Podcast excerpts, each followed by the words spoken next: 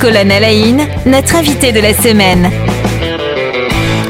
Bonjour à toutes et à tous. Cette semaine, nous sommes en compagnie de Victor Gachet du groupe Inc. Bonjour. Bonjour. Voilà, on parle musique, on parle euh, plus spécifiquement euh, de jazz électro avec euh, cette EP qui est sortie en novembre qui s'appelle Climax, un EP justement de jazz instrumental et électro. Voilà, donc n'hésitez pas à écouter ça donc pour les périodes de fête. Vous allez voir, c'est totalement à propos pour vos, vos, repas et autres moments de convivialité. Alors du coup, pour trouver ça sur, sur Internet, on, on le rappelle, une petite fois parce que j'imagine que votre curiosité va être aiguisée dans les quelques instants à venir. Donc vous tapez Inc, Inc, Victor Gachet euh, sur vos moteurs de recherche préférés et vous arrivez à bon port. Alors du coup, eh bien, parlons, euh, parlons musique, parlons des musiciens. On parlait hier de cette notion effectivement de, de continuer à être musicien jazz avec euh, l'apport de, de, la musique électro. Donc tout un, tout un défi. Est-ce que ça a été un, un défi homogène pour nos, nos, quatre musiciens? Donc vous êtes le, le batteur Victor Gachet, et donc pour la basse, pour le piano, pour le saxophone. Est-ce que ça a été un, défi homogène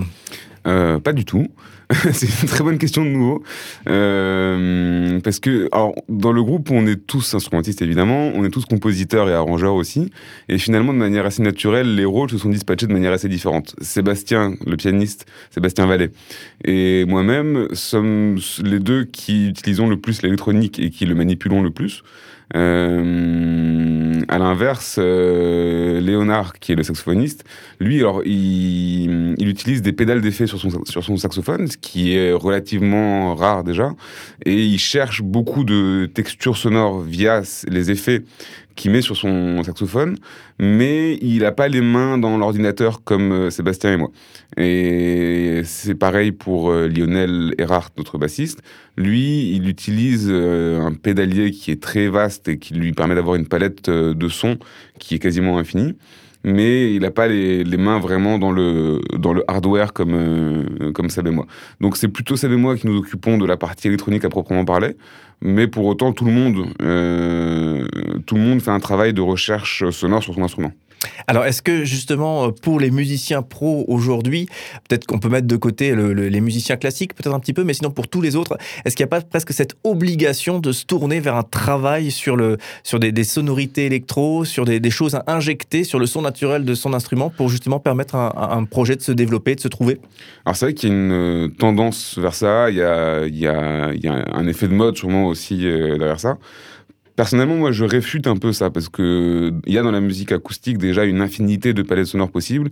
Il y a déjà dans la musique acoustique une infinité de possibilités, qu'elles soient euh, euh, musicales, sonores, en termes de création, en termes d'écriture, en termes de, de jeu, etc. Euh, chez nous, ça s'est fait assez naturellement, le fait de vouloir intégrer et injecter l'électronique dans, notre musique. Et c'est un sillon qu'on creuse, un sillon de recherche qu'on creuse. Pour autant, il n'est pas impossible que d'ici quelques années, on décide de revenir à, faire un album complètement acoustique, euh, enregistré en live, etc. Euh, c'est vrai que c'est vrai que voit parfois des, artistes qui font de la super musique acoustique où on a l'impression qu'ils rajoutent de l'électronique juste parce qu'il faut racheter de l'électronique et qui du coup rajoutent des samples comme ça qui font très artificiels et qui parfois même gâchent un peu je trouve le, le, plaisir de la musique or effectivement ça on se en est rendu compte pour nous aussi ça a été un vrai challenge de réussir à homogénéiser un apport électronique avec un apport acoustique sans que ça semble artificiel et que ça fasse quelque chose effectivement qui soit une texture sonore euh, homogène et globale. Euh, ça c'est notre cheval de bataille actuel. Maintenant, euh, je je pense pas qu'il qu qu y ait d'obligation à ça. Et s'il y en avait une, je pense que ce serait un effet de mode dont on pourrait bien se passer. Et comment est-ce qu'on fait lorsque justement on est, artiste pro, où il s'agit de produire, il s'agit de créer, il s'agit de, réaliser des, CD, des productions ou des, voilà, de la musique tout simplement, et de l'enregistrer? Comment est-ce qu'on fait pour toujours garder ce plaisir de la musique que vous évoquiez à l'instant? Eh ben, pour ma part, euh, j'ai la chance de ne jouer que des musiques que j'aime et euh, avec des gens que j'aime. Euh, donc déjà, le, fait que ce soit à chaque fois des aventures humaines euh, qui sont passionnantes, ça, ça, donne, ça, ça rajoute beaucoup de, de plaisir. Alors, c'est pas toujours facile. Hein. Il a, évidemment, il y a des fois où c'est compliqué, où on s'entend pas, où, où, il y a des prises de bec, où il y a des désaccords, c'est évident. Euh, pour autant, quand les rôles sont clairement euh, définis et dispatchés, finalement, quand il y a, quand il y a des doutes, ben, il y a toujours quelqu'un pour les pour couper court aux doutes. Mais euh, je, je, dirais que ce qui, ce qui, les deux caractéristiques qui rendent ce plaisir euh, sans cesse euh, renouvelé, c'est d'abord le fait qu'il s'agisse d'aventures humaines passionnantes. Et ensuite, le fait que de toute façon, les possibilités de recherche dans la musique sont toujours infinies. Mais pour ma part, je me considère étudiant toute ma vie. Je pense que jamais j'aurais fini de chercher, d'apprendre, de, de, découvrir des choses. Et euh, c'est très réjouissant et, et, vertigineux de se dire que c'est jamais, c'est jamais fini. Mais ça participe au plaisir. Quoi.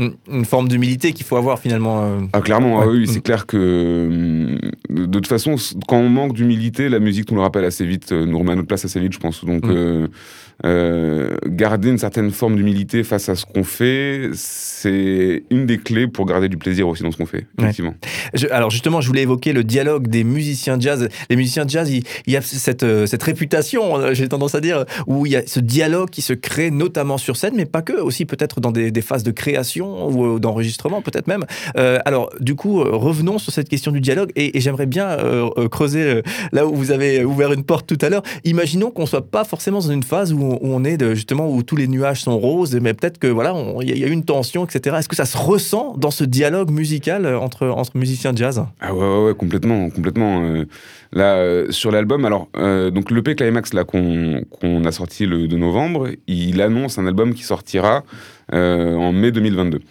Et sur cet album, donc il y a eu trois sessions de studio, euh, dont une sur laquelle euh, il y a eu, dont deux sur lesquelles il y a eu des, des, invités. On a invité plusieurs percussionnistes, notamment des, per les, des percussionnistes des percussions de Strasbourg, ainsi que Lionel Gallonnier sur un autre morceau. Et euh, je spoil pas plus pour l'instant parce que c'est pas encore sorti, donc euh, je veux pas vendre la peau de l'ours. Enfin, je veux pas vendre la mèche, mais euh, l'ours est tué, c'est bon. L'ours est tué, c'est bon. mais euh, sur ces trois sessions de studio, forcément, il y a eu trois moods différents, il y a eu trois ambiances différentes et il y a eu trois façons d'interagir entre nous qui ont été différentes. Et clairement, ce qui se passe humainement se ressent directement dans la musique. Et un exemple comme ça qui est très célèbre et qui est, qui est assez mythique, c'est l'album Money Jungle de Duke Ellington, où il avait invité Max Roach à la batterie et Mingus à la contrebasse. Or, Max Roach et Mingus se détestaient viscéralement, et ils ont découvert uniquement en arrivant au studio que euh, Duke Ellington les avait réunis les deux. Et donc, il y, il y avait une tension entre eux qui était viscérale et qui se ressent dans le disque parce qu'il y a une tension permanente dans, dans le disque qui, qui, lui, qui confère à ce disque une puissance phénoménale. Euh, donc ça, c'est un cas de belle histoire dans lesquelles les tensions entre euh, collègues peuvent créer des choses Quelque prodigieuses. Ouais. euh, des fois, ça peut être la catastrophe aussi, évidemment. On imagine la voilà. catastrophe assez facilement. Alors, euh, du coup, merci beaucoup euh, pour cette immersion toujours et encore dans, cette, dans ces phases de, de création, de, de, vie de musicien, euh, là pour le coup jazz, jazz électro. On le rappelle, le projet s'appelle Inc. INK. L'EP qui est lui sorti euh, s'appelle Climax et donc il annonce un, un album. Le nom de l'album, ça sera? On, on le sait pas, on le dit pas. On le sait ça pas encore. D'accord. Ouais. Euh, et donc il y a un premier extrait qui est, qui est sorti antimatière et on peut déjà écouter aussi toute une série de, de chansons. Donc là, rendez-vous sur les plateformes. Vous euh, googlisez Inc et euh, peut-être Victor Gachet ou euh, Inc Jazz, Inc musique Strasbourg, ça, ça marche tout fort. Et vous arrivez à, à bon port pour écouter tout ça, donc du jazz instrumental. on vous retrouve demain, Victor Gachet, pour continuer nos échanges. On va continuer à, à, à parler musique, bien sûr. Hein, on est là pour ça. Et demain, on va vous interroger notamment sur votre parcours. Comment est-ce qu'on comment est-ce qu'on devient musicien et comment est-ce qu'on entretient cette flamme, voilà, qui, euh, qui doit qui doit durer des années, des années, des années. Lorsque, comme vous, effectivement, on est pro de la musique. Voilà, donc rendez-vous demain pour continuer à évoquer tout ça. Merci beaucoup.